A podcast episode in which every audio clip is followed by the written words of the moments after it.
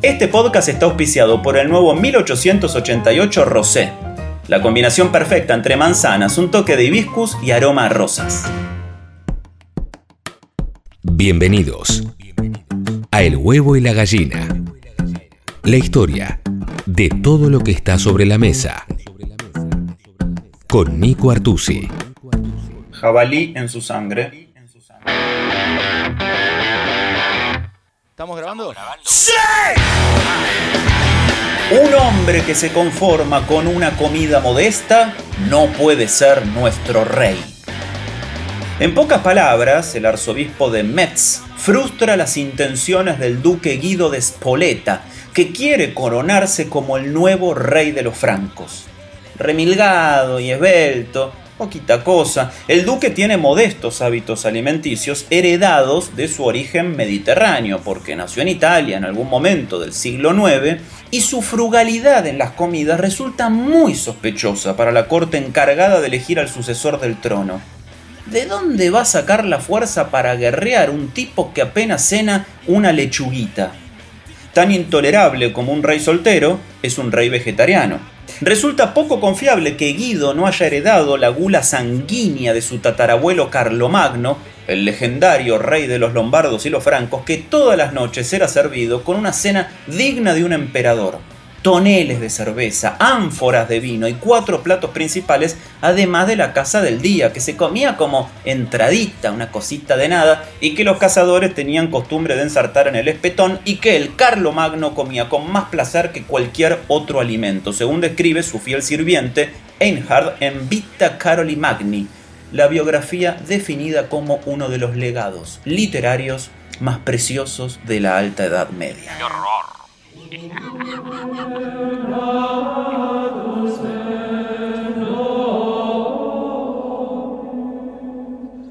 Viejo zorro de palacio, el arzobispo desconfía de Guido el tataranieto, un paliducho que se conforma con una verdurita desabrida, porque el asado, que en esa época se come casi crudo, comparado con los gustos de hoy, es el símbolo más evidente de la relación que existe entre la carne y la potencia física, un atributo que debe tener todo monarca, pura sangre, roja la del animal y azul la del rey. Ahí donde todavía se diga que al vegetariano le corre clorofila por las venas, el hombre capaz de faenar un ciervo con las manos tiene las condiciones para reinar en una época donde la carne es soberana absoluta.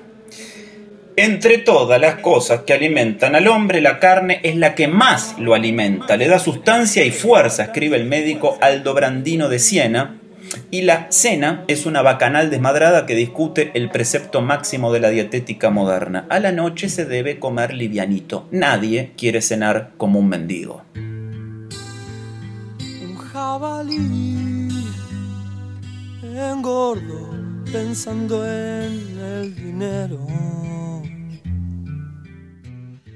En los años del sanguíneo imperio carolingio, los delitos de los fascinerosos se castigan con la pena mayor. Se les prohíbe comer carne durante meses o años.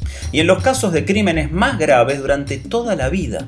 La veda anula uno de los orgullos del hombre medieval y lo convierte en un eunuco social. La caza es la única actividad, además de la guerra, que el hombre practica con pasión, escribe el experto italiano Massimo Montanari, y sigue diciendo lo siguiente, escuchen, la caza es en realidad una imagen de la guerra, tanto en los aspectos práctico y técnico como en el metafórico. Perseguir a caballo la presa hasta el corazón del bosque, estudiar con los servidores las estrategias para rodearle y capturarla, hacerle frente, cuerpo a cuerpo, con la espada, ¿no es para el Señor la mejor manera de prepararse para la guerra? El producto de la caza se persigue, se captura, se mata, se desolla y se sala para conservarlo en las despensas o llevarlo en barriles hasta los castillos. Y a punta de lanza el jabalí es el enemigo definitivo del señor medieval, que se pavonea de su habilidad para capturar a la bestia y se distingue del campesino en la preparación. El hombre de pueblo come la carne hervida para poder sacar de ella toda la sustancia y el jugo posibles, pero el noble prepara asados pantagruélicos con la carne cocida sobre el fuego en espetones largos o parrillas de hierro.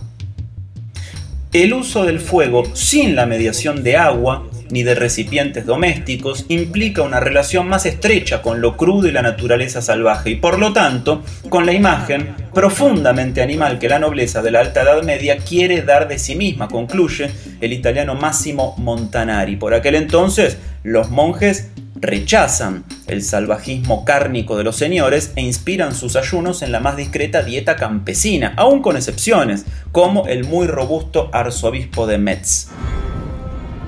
Al hincar el diente sobre el lomo o la nalga del animal malogrado, el noble adquiere parte de su fuerza, en una transmutación sanguínea que lo ubica en la punta de la pirámide alimenticia. Se siente tan salvaje como Sandor Clegane, el perro de la fábula medievalista Game of Thrones, él mismo con medio rostro calcinado sobre un brasero.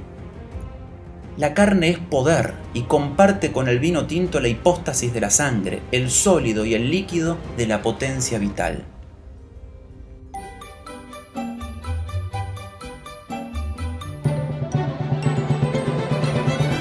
Si te digo rojo más blanco más dorado en una radio, es difícil de ver.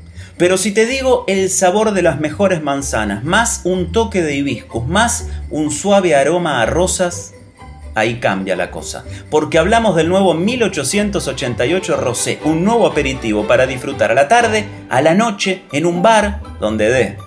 1888 Rosé. Elegí siempre lo que te gusta.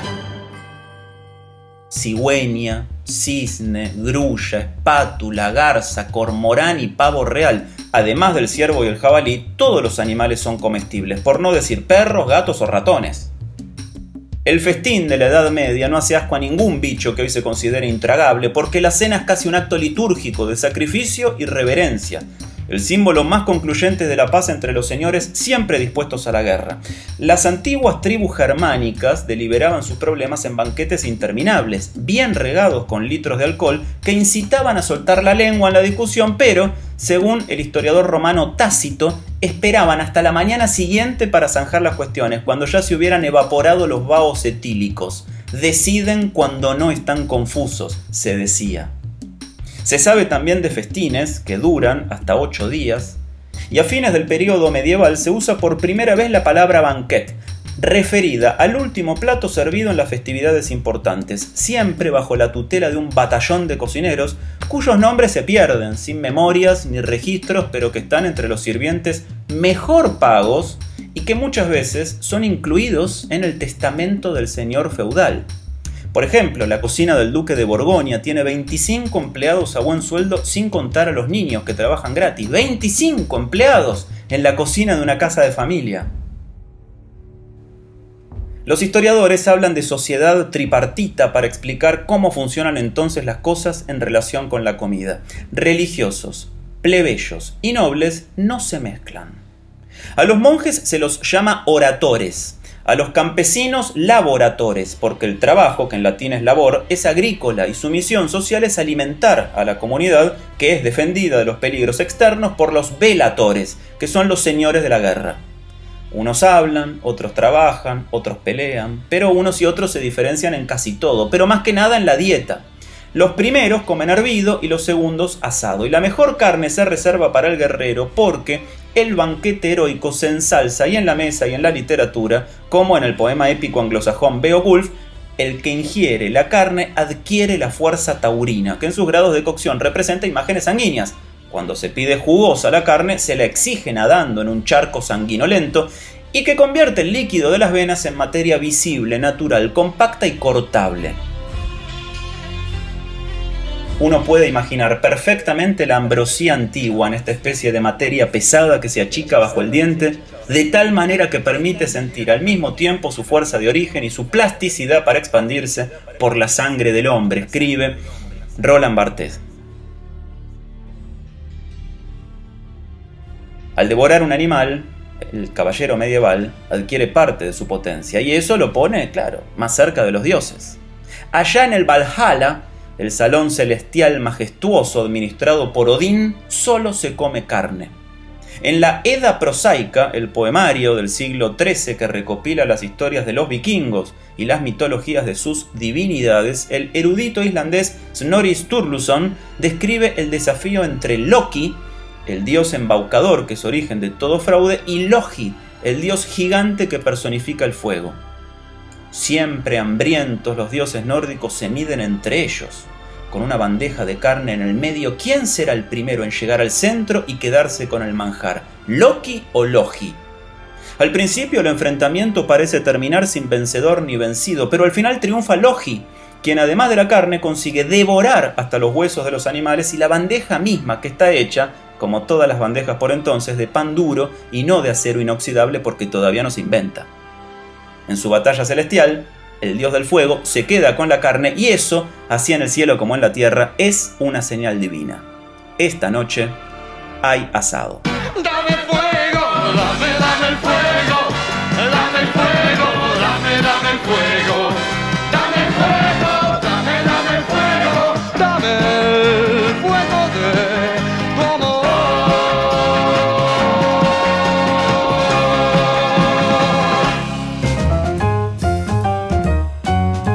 Este podcast fue auspiciado por 1888 Rosé. Elegí siempre lo que te gusta.